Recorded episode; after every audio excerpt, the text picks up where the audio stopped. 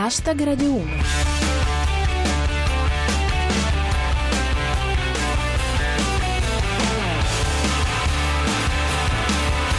Buona serata a tutti e benvenuti a Hashtag Radio 1, chi vi parla è Giulia Blasi e questa è la vostra rassegna quotidiana del meglio di Twitter. Oggi, fra le altre cose, parliamo di Capitani coraggiosi in concerto, bombardamenti in Iraq, le precisazioni del governo. Hashtag Radio 1.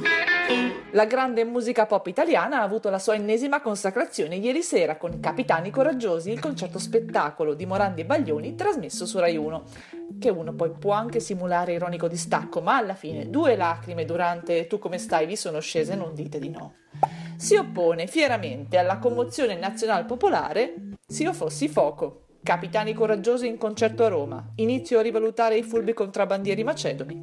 Un flash da Bufala News.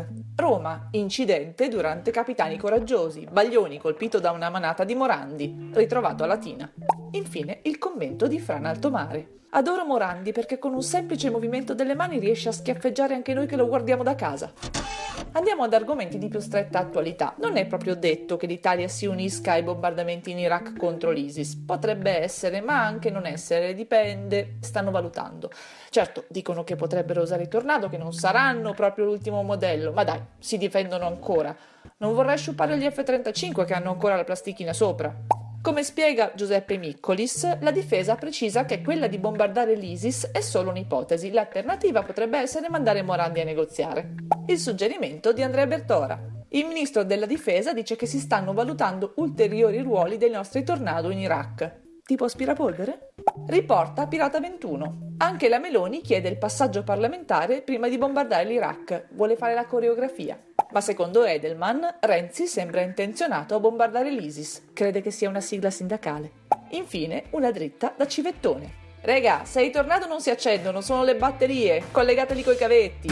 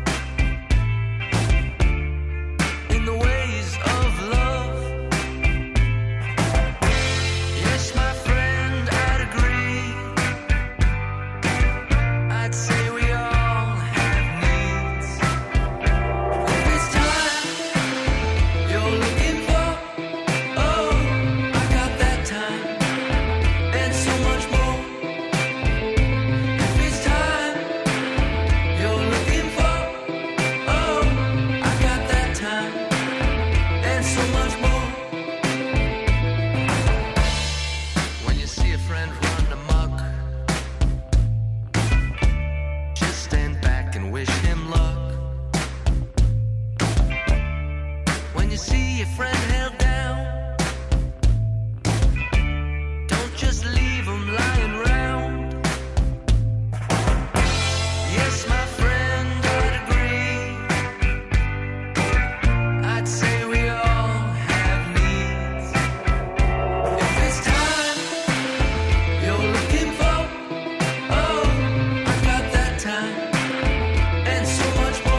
brano di qualche tempo fa che vale la pena di riscoprire, The Softback con Bobby Brown.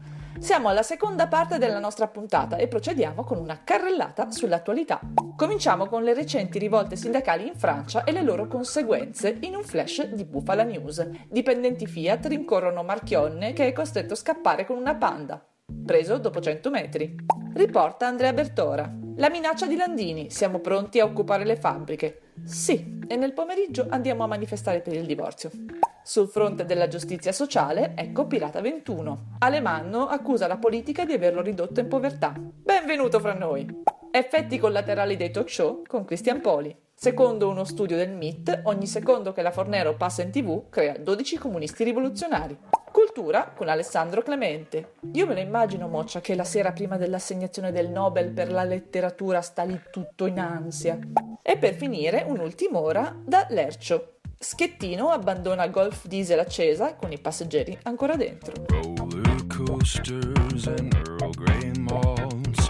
I sell our babies, but not bath salts. A harvest moon in the arms of a tree, has been growing there for centuries.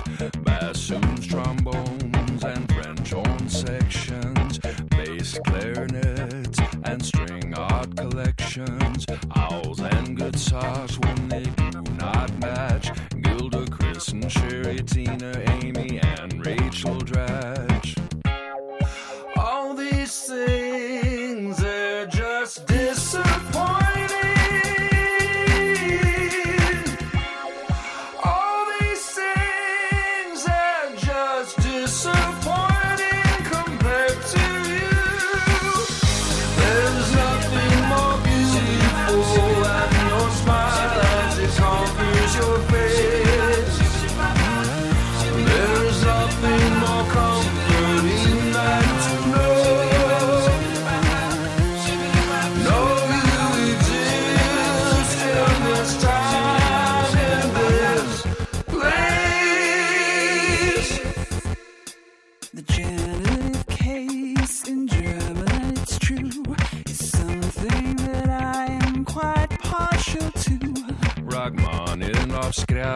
Prokofiev, Dostoevsky, Bulgakov, Vysotsky and Lev. Lui era John Grant, la voce femminile era di Tracy Thorn degli Everything But the Girl e il brano si intitola Disappointing.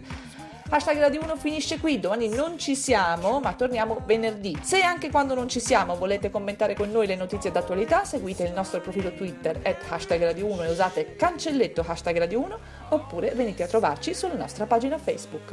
E con il consueto ringraziamento al nostro regista Cristian Manfredi vi saluto. Da Giulia Blasi è tutto, adios!